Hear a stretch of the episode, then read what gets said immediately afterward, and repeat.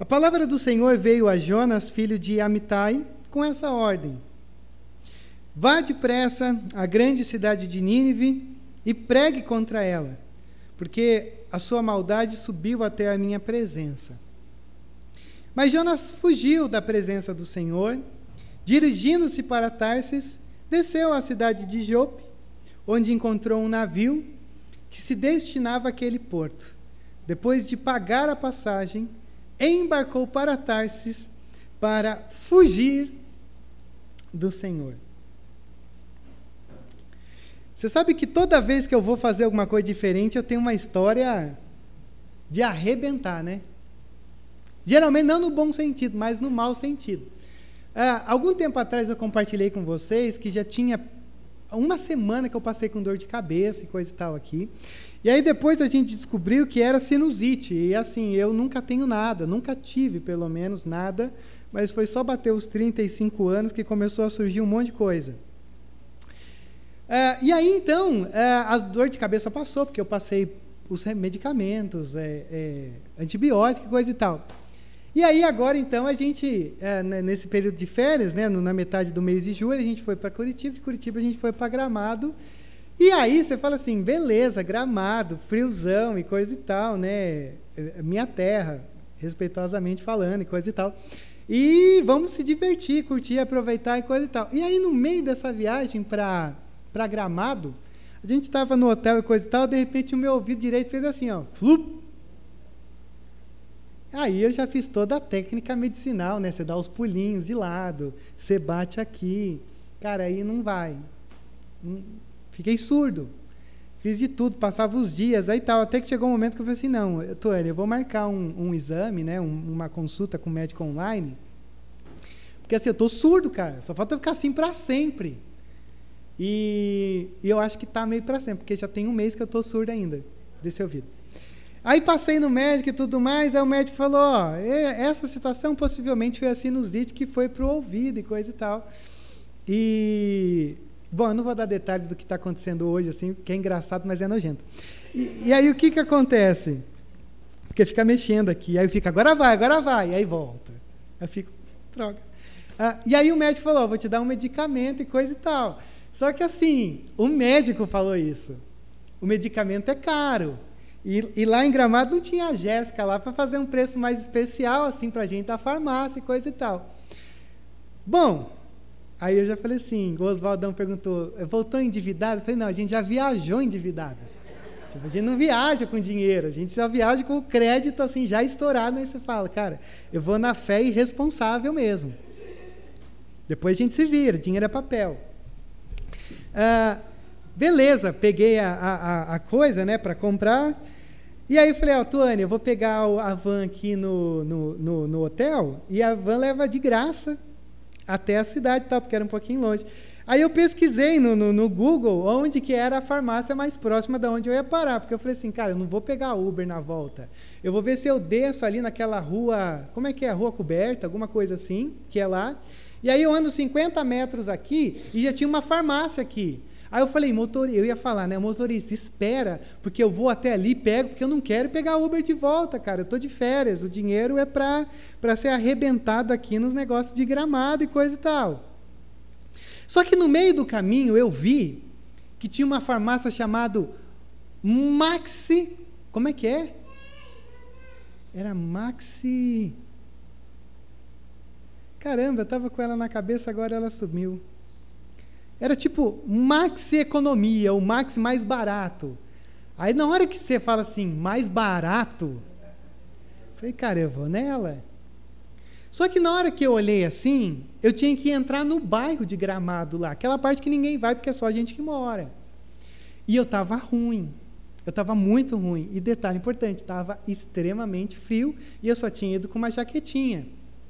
Aí eu falei assim, não, beleza. Eu vou descer ali na, nessa rua coberta, em vez dessa farmácia de 50 metros, eu vou descer essa coisa aí, que não parecia longe, vou chegar lá na Max mais barato, vou comprar os medicamentos mais baratos, que se eu pagar caro, aí uma refeição do dia vai faltar. Comecei a descer. Meus irmãos, eu tinha que ter gravado. Eu comecei a descer, estava um frio de lascar.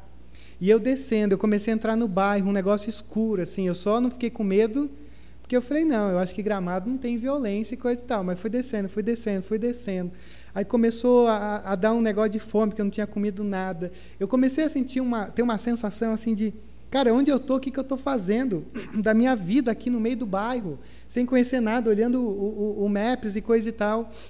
Aí eu vi uma árvore, porque eu não sei quem, quem já foi lá, lá tem um monte de árvore que tem laranja, assim, num lugar assim, tipo, que nem aqui tem essas árvores aqui, que eu nunca lembro o nome, né, pelo, pelo carrão e tal, Lá tinha laranja. Eu falei, oh, Deus está me abençoando para abençoar o meu caminho aqui, né? nessa peregrinação, rumo a essa farmácia que eu não faço ideia e tal.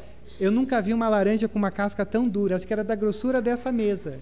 E na hora que eu dei uma mordida nela, porque eu já não conseguia mais com o dedo assim, não tinha faca, nada, eu nunca comi uma laranja tão ruim.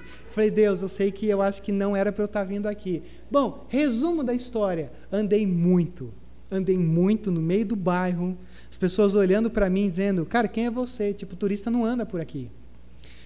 De repente eu chego na rua da farmácia, Maxi mais barato, alguma coisa assim. Cara, não tinha nada. Era um terreno com uma casa completamente escura, dizendo no Google: ali tem uma farmácia. E eu olhei na casa, era uma casa normal.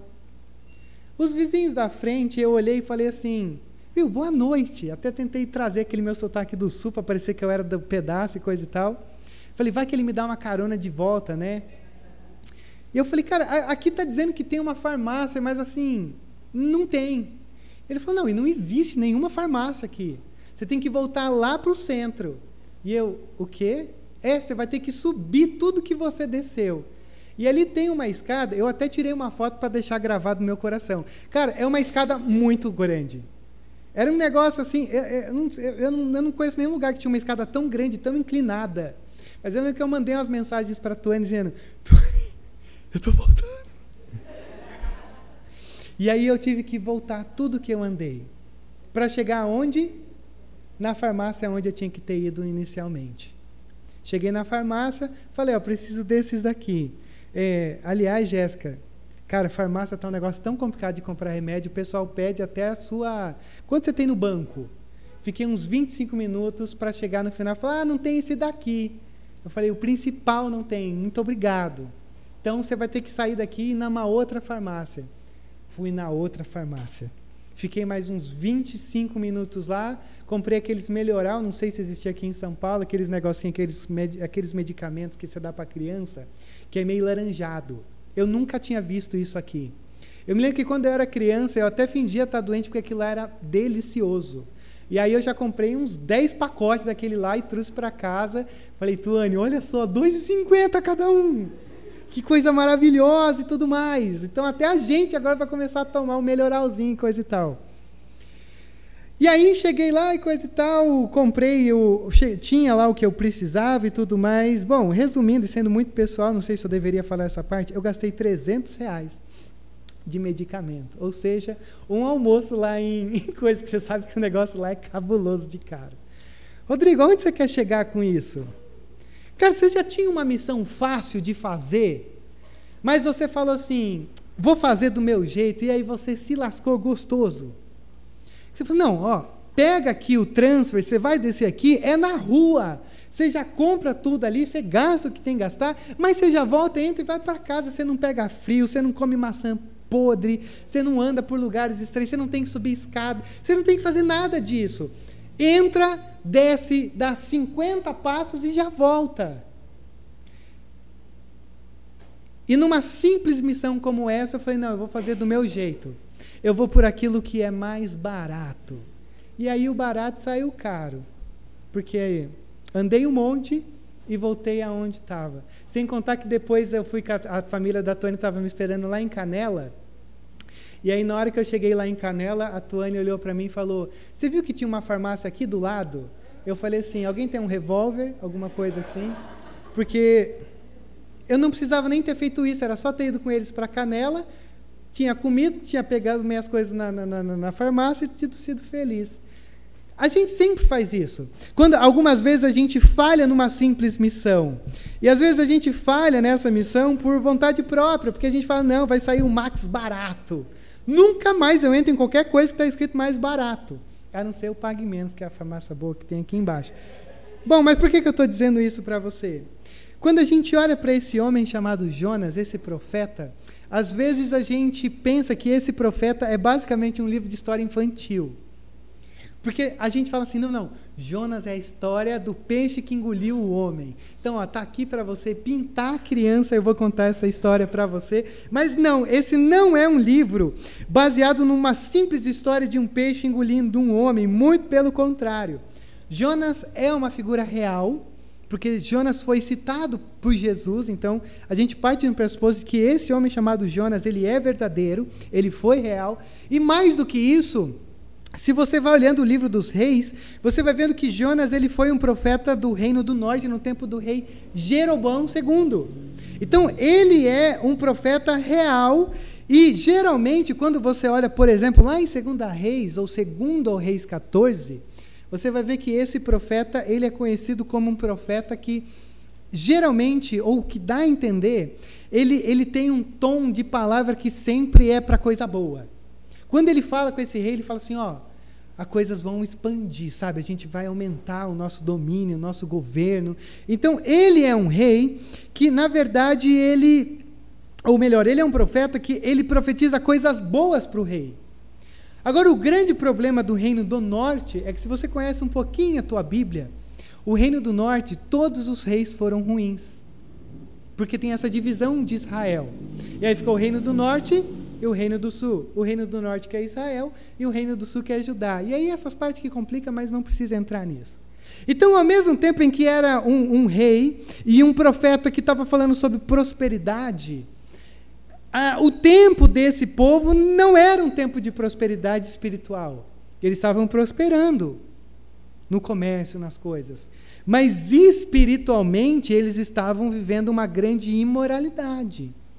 E aí, para você entender um pouquinho disso, você tem que lembrar que quando a gente olha para a história de Israel, a história desse povo, esse povo ele foi criado por Deus para ter uma única função: ser uma luz em meio aos povos que passavam ali ao redor.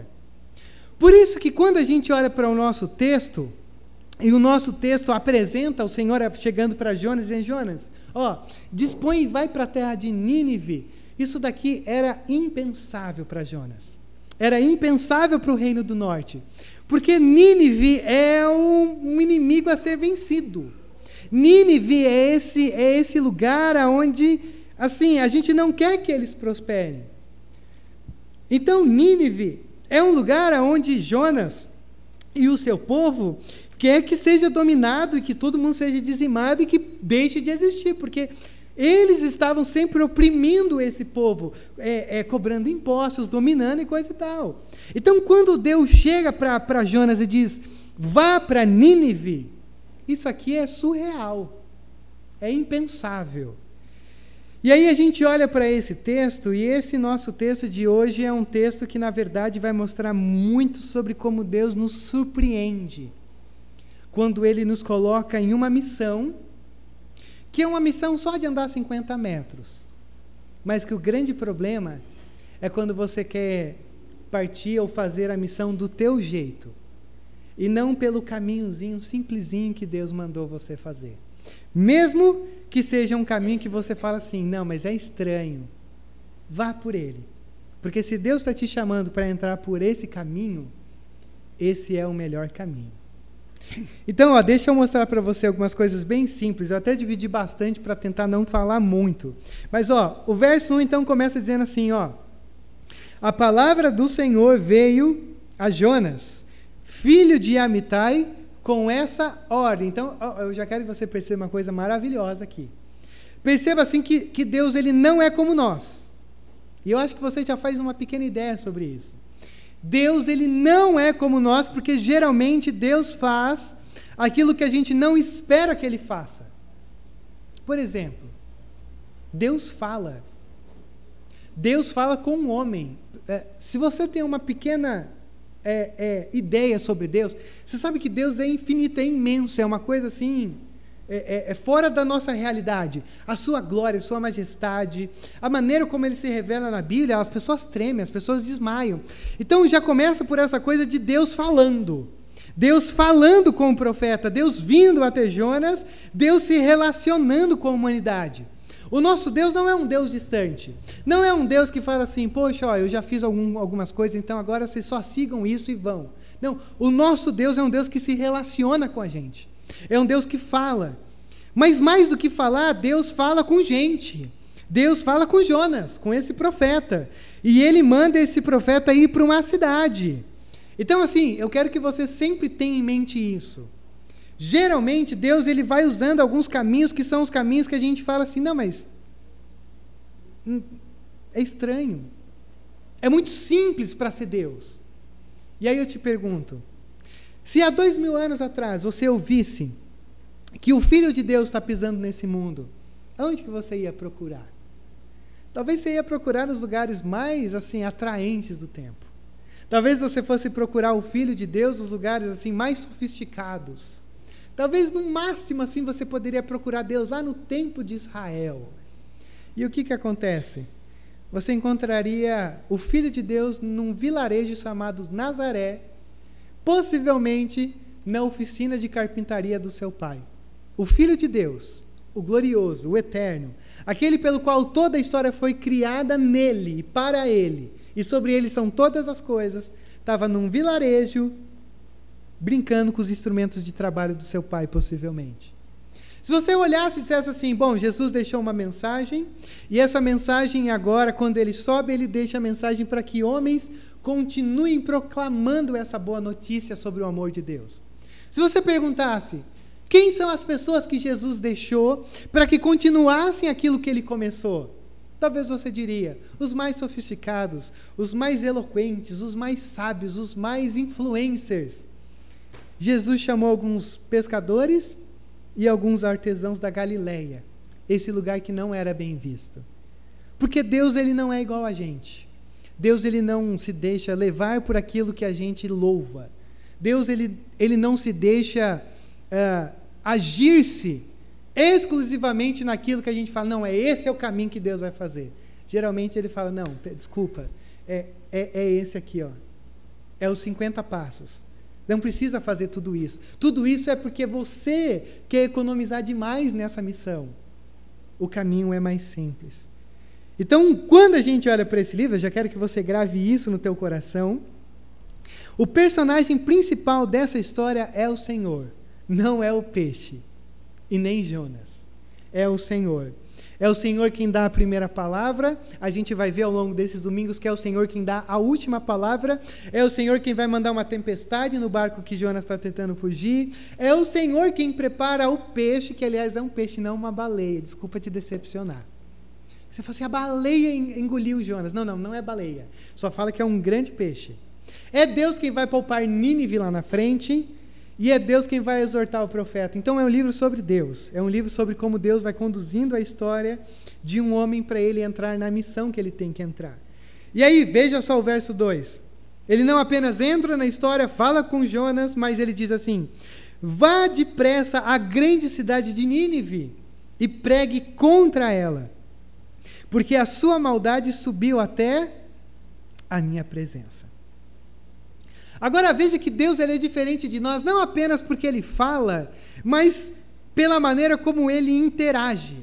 Como ele fala, como ele interage e de como ele manda Jonas para um lugar estranho, como eu já te adiantei. Quando você olha lá em Gênesis 10, aí depois eu quero, eu quero muito acreditar que depois você vai pegar sua Bíblia e você pode começar a marcar ali para você ler dessa, nessa semana, além de ler esse texto de Jonas, que ia ser muito bom para você ao longo desse mês. É, você vai abrir a sua Bíblia depois, lá em Gênesis 8, 9, 10 e 11, e leia. Você vai ter informação que existe um homem chamado Nimrod. Esse homem chamado Nimrod, ele é o que a gente poderia chamar assim, de um termo mais técnico, é, o maior humanista que você poderia imaginar no tempo dele.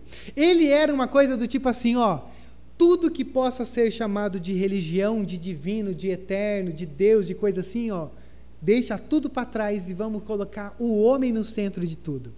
Talvez você já tenha ouvido aquela famosa história de que Deus ele simplesmente trouxe água no mundo antigo, ao ponto de que toda a superfície da terra foi assim, é, planada pela água.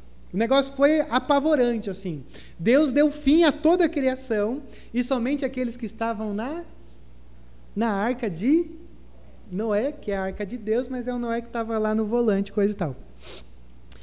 Somente quem estava dentro da arca foi que sobreviveu. E aí Deus recomeçou a, a uma nova criação e coisa e tal. Bom, uh, o que, que acontece logo em seguida? Deus ele deu esse reset no mundo. E talvez você esperaria que a coisa agora funcionasse melhor. É quase como assim, muito, muito, muito distante e muito dramático também, quando a gente falou assim, a pandemia vai sim, ela vai dar uma ela vai dar uma geral no mundo, sabe? A gente vai ter mais as prioridades no lugar certo.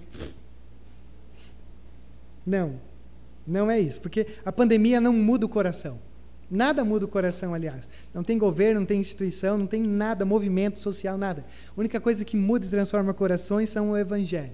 É, e aí, então, quando começa esse novo mundo, se você depois for ler lá na sua casa, quando você chegar no capítulo 11 de Gênesis, você vai ver que existe um episódio chamado da Torre de Babel.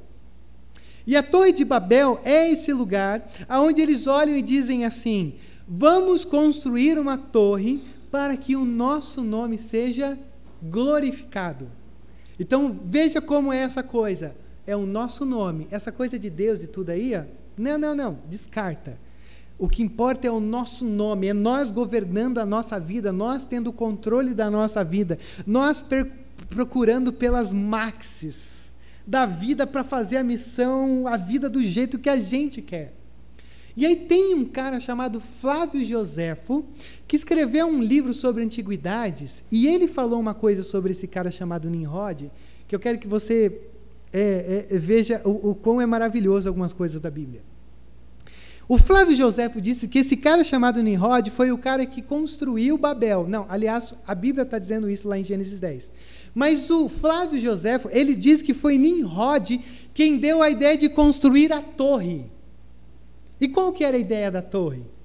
O Flávio José, esse historiador, diz que a torre de Babel ela foi construída para que, caso Deus mandasse água novamente na criação, eles pudessem subir no topo, no topo da torre que estava tocando os céus e assim frustrar o plano de Deus. Cara, é maravilhoso assim. A ideia do que o Flávio Joséfo diz do que foi Nimrod na construção da torre de Babel. E aí o que, que acontece? Deus faz um negócio lá que todo mundo não consegue se comunicar um com os outros, mas fica por uma outra história. Por que, que eu estou dizendo isso para você? Porque foi Nimrod quem construiu Nínive. Nínive é essa cidade aonde, primeiro, é terra dos inimigos da nação de Jonas. É inimigo. Inimigo você quer distante. Inimigo você fala assim, tomara que. Não, vai, não vou dizer que você diz que tomara que morra, porque assim, a gente às vezes pensa isso, mas aí a gente vai pelo evangelho que habita em nós através do Espírito Santo, que diz que a gente tem que amar os nossos inimigos e zelar por eles. Mas inimigo é para ser evitado. Inimigo não é para ser assim, eu quero o teu bem, pela carne, pelo, pelo ser humano que habita em nós. Então por isso que é estranho para Jonas ouvir, ó, vai pregar em Nínive. Não, eu não quero nada com esse pessoal. Só que mais do que isso, Nínive te expressa a Deus, porque assim, os, os, caras que vão contando a história de como funcionava esse povo, é uma coisa sinistra, assim, de como eles escravizam, eles abusam, eles são totalitários. É, algumas pessoas dizem que eles pegavam os crânios das pessoas que eles conquistavam, os lugares, e, e se bebedavam através dos crânios das pessoas, um negócio sinistro, assim. Sem contar que eu já te disse que o povo de Israel pagava impostos para eles.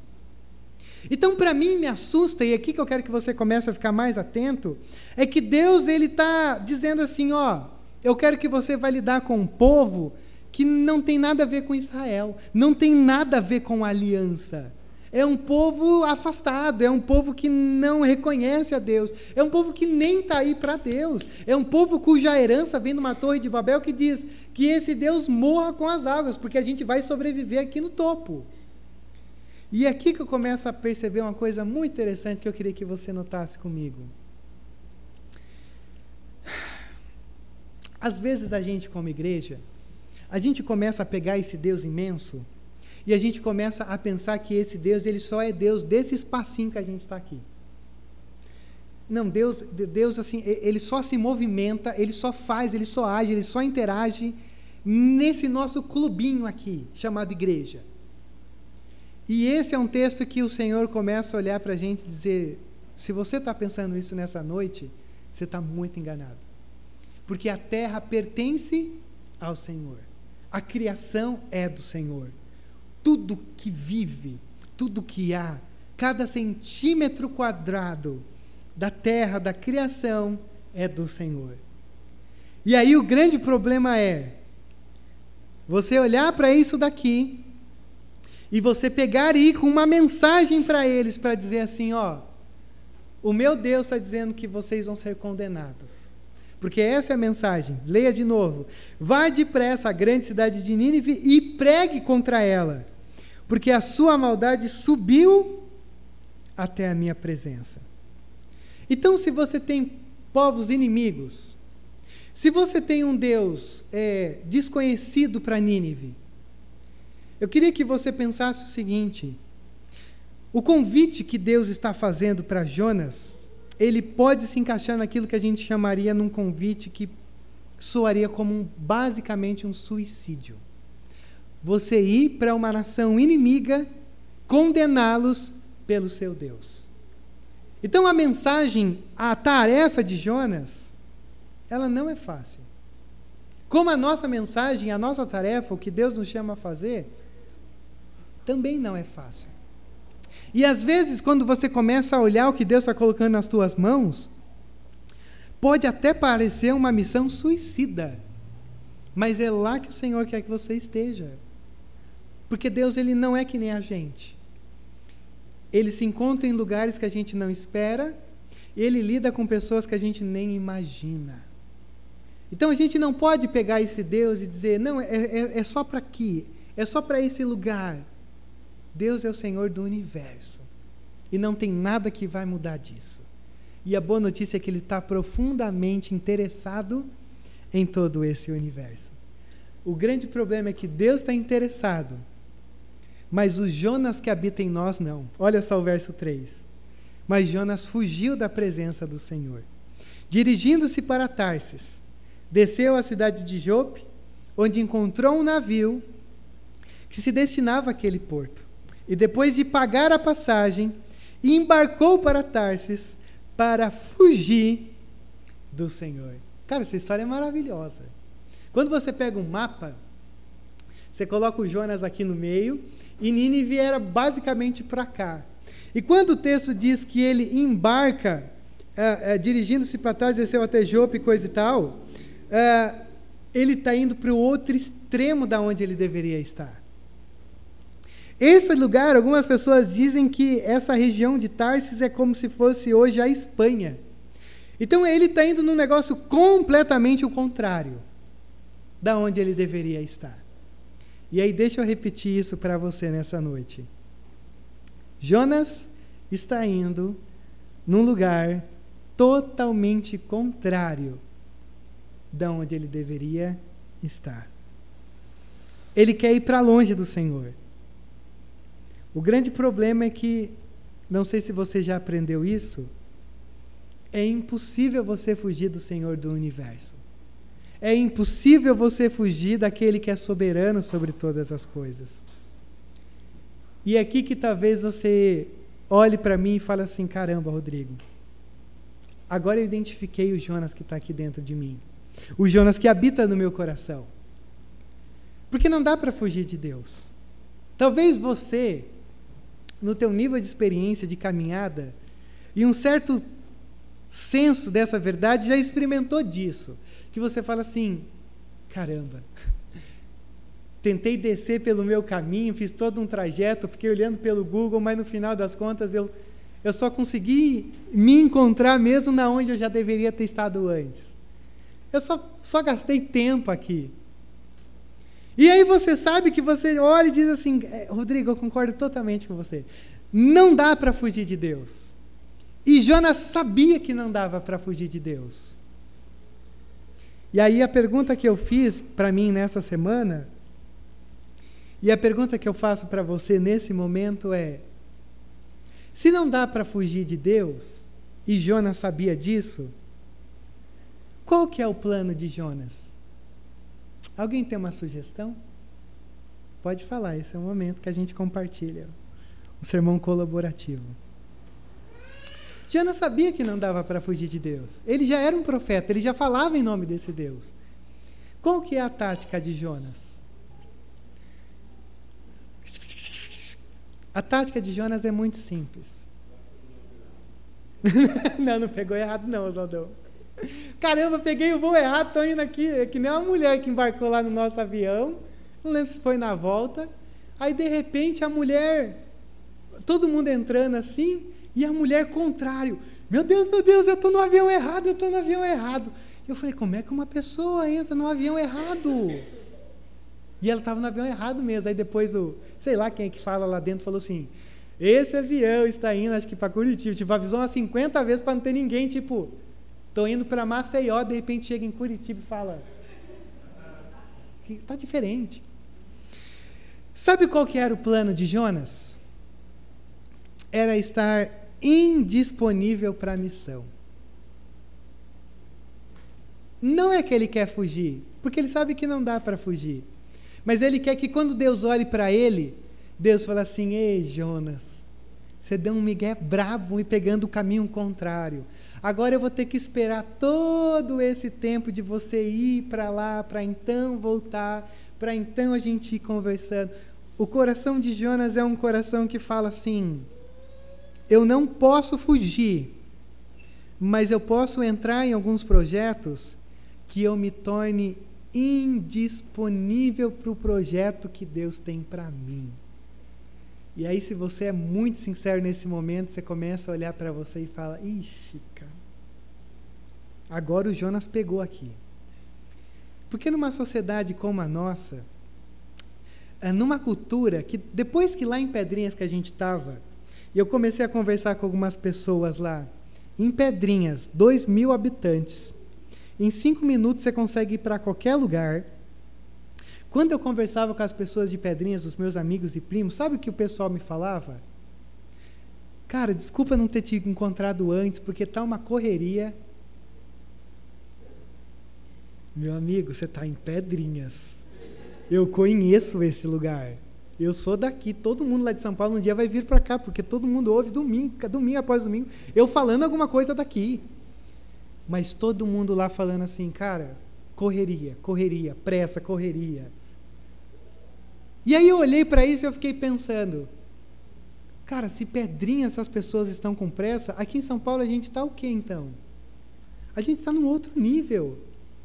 E o grande problema é que às vezes a gente vai olhando para a nossa vida, para a nossa rotina, e a gente não quer fugir de Deus, mas a gente a gente está indisponível. Indisponível para aquilo que Deus está chamando a gente aí.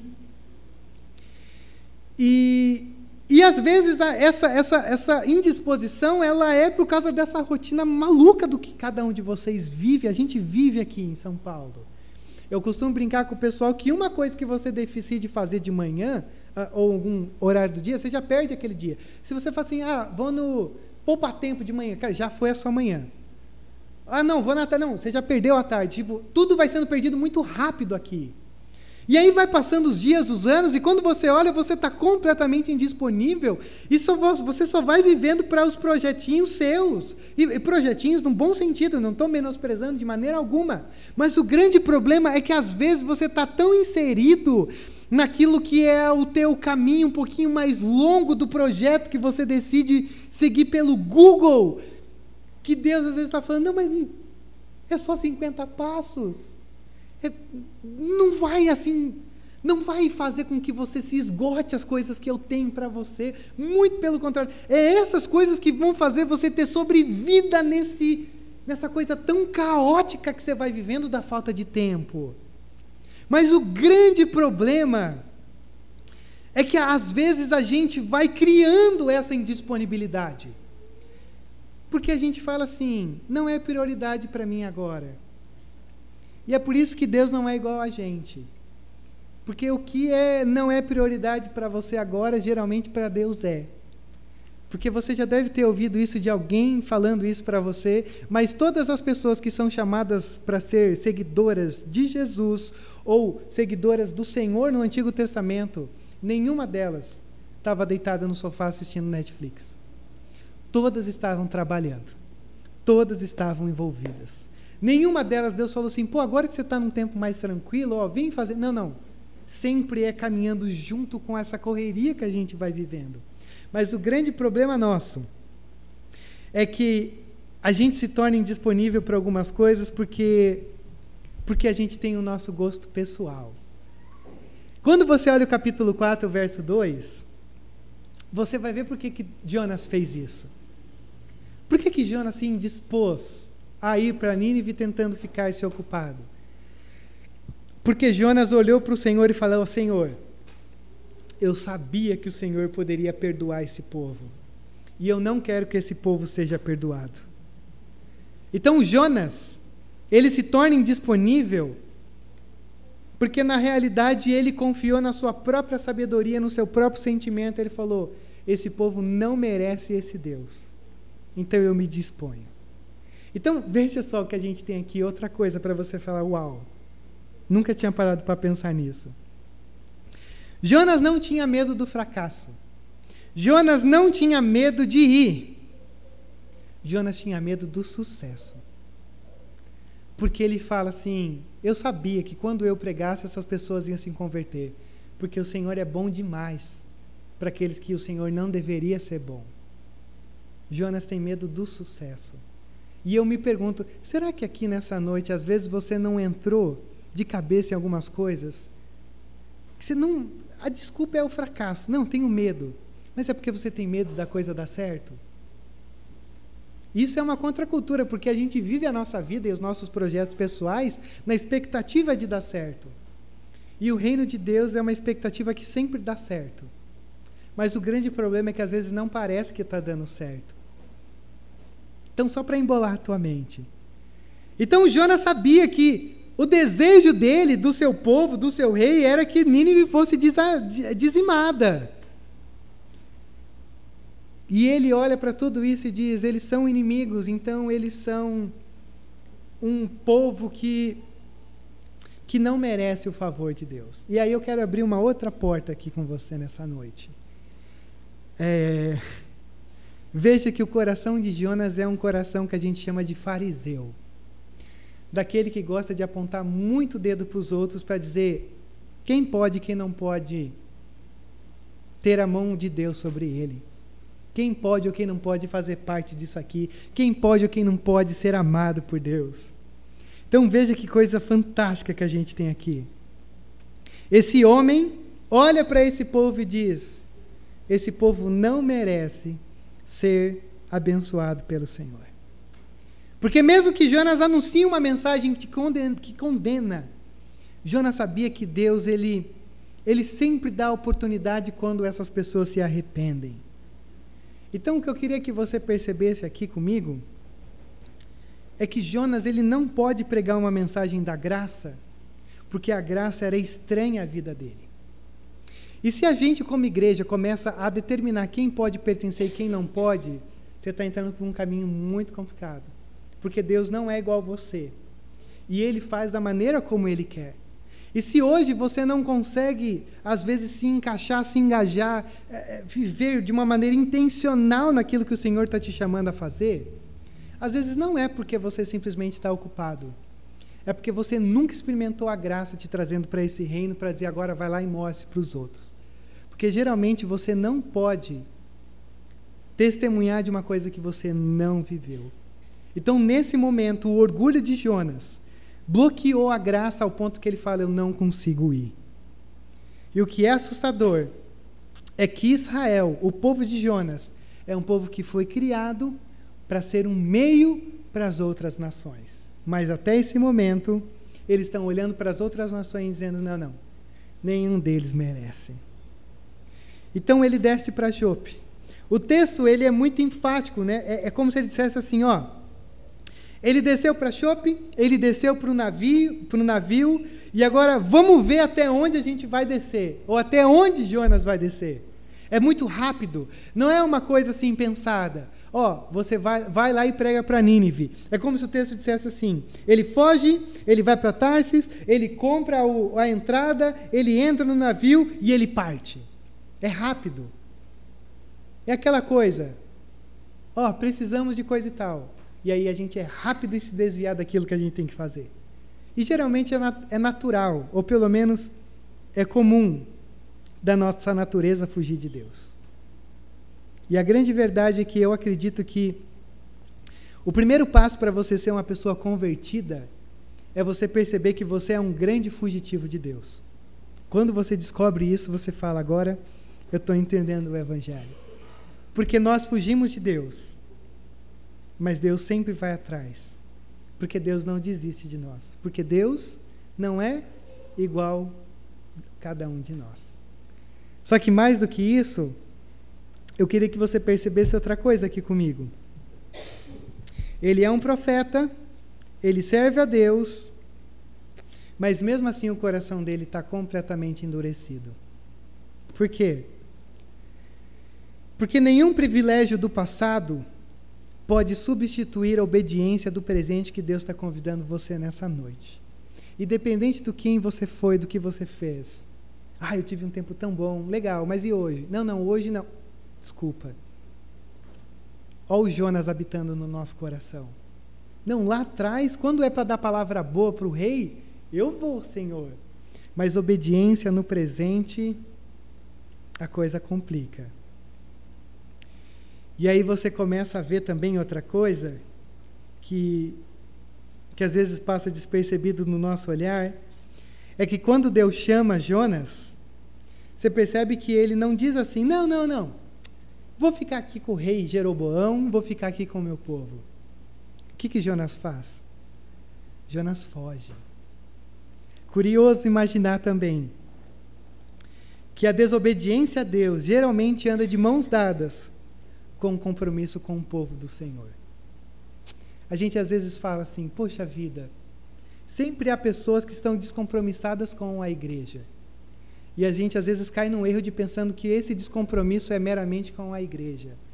Nunca uma pessoa se torna descomprometida com a igreja sem antes ser desobediente ao Senhor. É um ciclo comum, é um ciclo natural. Mas até aqui, então, ele está viajando. E até aqui é onde nós também estamos viajando. Entramos nesse navio. Estamos tentando fugir de Deus. E quando eu olho para esses três versos que eu compartilho com você aqui nessa noite, eu olho para esses três versos e, sinceramente, eu, eu ilustro, eu, eu resumo de uma maneira muito simples. Para mim, o que está sendo dito aqui para a gente é uma pergunta mais ou menos do seguinte: qual voz você tem ouvido? Você tem ouvido a voz que é a voz que vai ecoando no nosso coração, que se identifica com Jonas? Essa voz assim de tipo. Não, eu quero viver só a, a, as profecias boas de prosperidade, da coisa funcionando, da coisa caminhando bem, de sermos livres de Nínive, de vivermos aqui no nosso reino, de experimentarmos essa coisa maravilhosa, assim, próspera. Porque é isso que Jonas quer. E que todos os inimigos morram. E essa é a voz que nós queremos. Geralmente é a voz que ecoa no nosso coração. No meio de tanta coisa. Não, não, Deus, deixa a gente só ficar aqui. Só ficar aqui no nosso cantinho naquilo que é confortável, naquilo que a gente aprova, na verdade, naquilo que é mais fácil para a gente. Então, essa é a primeira voz. É a voz de Jonas ecoando no nosso coração. é a gente querendo fazer a nossa vontade. Mas existe essa outra voz, que aí é a voz de Deus. E a voz de Deus olhando para mim, para você e dizendo: missão não combina com situações confortáveis. Você precisa ir. Você precisa ir para um lugar que você não quer ir. Você precisa se envolver com pessoas que você não gostaria de se envolver. Porque não se trata do que você acha ou não, do que você sente ou não, da tua opinião ou não, de ter tempo ou não, de querer ou não. Se trata do que eu vou fazer através de você. Então, quando eu fiquei olhando para esse texto nessa semana, eu fiquei, quase eu caí no risco de dizer assim: o que a gente tem aqui é um chamado desconfortável. É o chamado de Deus que nos coloca numa condição desconfortável. Só que aí, nos 45 minutos do segundo tempo, eu olhei para isso e falei: não. O chamado de Deus não é desconfortável. Desconfortável é quando a gente vai tentar entrar pelos nossos caminhos. E aí começa a entrar por algumas coisas que no final não vai dar em absolutamente nada. Porque o chamado de Deus é os 50 metros ali para resolver, papum, acabou e vai embora e volta. Agora, o grande problema é que a gente vai tentando tomar esses atalhos pelo max mais barato e essas coisas assim, e isso é o que torna desconfortável a nossa jornada. O tanto de decisão baseada naquilo que pertence ao nosso reino, ao que a gente quer, ao Deus em que criamos geralmente a nossa imagem e semelhança. Porque aí Deus só vai pedir para você aquilo que você quer. E o Deus que eu estou aqui para anunciar para você nessa noite é um Deus que vai muito além daquilo que você quer. Mas não é um Deus de chamado desconfortável. Muito pelo contrário. É um Deus de chamado confortável. Porque eu posso testemunhar para você, e grandes pessoas aqui nessa noite podem testemunhar também, que não existe nada mais maravilhoso encorajador, empolgante, que dá um senso de propósito, do que você se sentir útil no reino de Deus. Ainda que você tenha que sair do sofá, ainda que você tenha que às vezes deixar de dormir um pouquinho mais tarde, ainda que você tenha que gastar alguns recursos para aquilo. Isso não é desconfortável, isso é bênção, porque a gente precisa disso. Para a gente não passar a nossa vida inteira sempre dizendo assim: correria, correria, pressa, correria. E no final das contas, o quanto de útil você foi para as Nínives que estão aí ao teu redor? O quanto de útil, o quanto que isso está incomodando, queimando no teu coração para você olhar e dizer assim: Deus, aonde estão as Nínives? Eu quero ir para lá. Ainda que às vezes eu pegue o meu barco e vá para Tarsis, mas Deus, no episódio que vem, manda aquele instrumento lá para me colocar de volta na missão onde eu tenho que dar. Até porque a grande verdade é que nós o verdadeiro Jonas não é esse daqui. O verdadeiro Jonas foi aquele que morreu na cruz. Ele foi o verdadeiro Jonas. Quando questionado, ele falou: Eu sou Jonas. Eu sou o verdadeiro Jonas. Eu sou aquele que realmente desceu a essa Nínive, pisou nessa Nínive. Então nós não estamos servindo a um Deus que simplesmente olha para a gente e diz: Viu, vamos fazer algumas coisinhas aí? Como eu compartilhei na quarta-feira na nossa reunião de oração. Nós estamos servindo a um Deus que, quando nos deixa o mandato de nós irmos, ele diz: toda autoridade me foi dada, então todo o caminho já está aberto. Então só vão. E ele termina dizendo: além de eu te dar autoridade, além de eu te convidar a ir, eu vou estar com vocês. Então aí nessa noite é você quem escolhe. Que voz você quer ouvir para esse semestre para frente? Aonde você quer se encontrar? E eu já digo para você, não existe um lugar melhor para se encontrar no que nessa missão de Deus. Pelas Nínives que se encontram por aí, mas pelas batalhas que você vai ter que travar com Jonas que habita dentro de você. Vamos orar sobre isso? Vamos colocar o nosso coração nisso. De tanto, eu te dei muita informação nessa noite, tenho absoluta certeza. Mas eu quero eu quero te dizer uma coisa muito importante para o nosso momento de ceia e tudo mais. Uh, antes de Deus lidar com Nínive, Deus está lidando com o coração do profeta. E talvez esse, essa seja a nossa grande questão nessa noite. Às vezes a gente fica Puxa, a gente tem que se engajar na missão, a gente tem que se servir, ser voluntário em tudo que tem, participar, se fazer presente. Não sem antes o nosso coração entender o quão importante é tudo isso. E para mim, esse é um tempo para a gente pensar nisso. Antes de Deus lidar com Nínives, Deus lida com Jonas. Então eu quero convidar você a curvar sua cabeça nesse momento, de ter um tempo de reflexão, que eu creio que a palavra de Deus faz isso no nosso coração, faz isso na nossa mente, nos incomoda, para que a gente olhe a oportunidade da mesa, da ceia de hoje, como uma oportunidade de nós recomeçarmos essa caminhada. Segundo semestre, primeiro domingo de agosto, e nós estamos aqui porque nós ainda cremos que Deus ele pode fazer nova todas as coisas.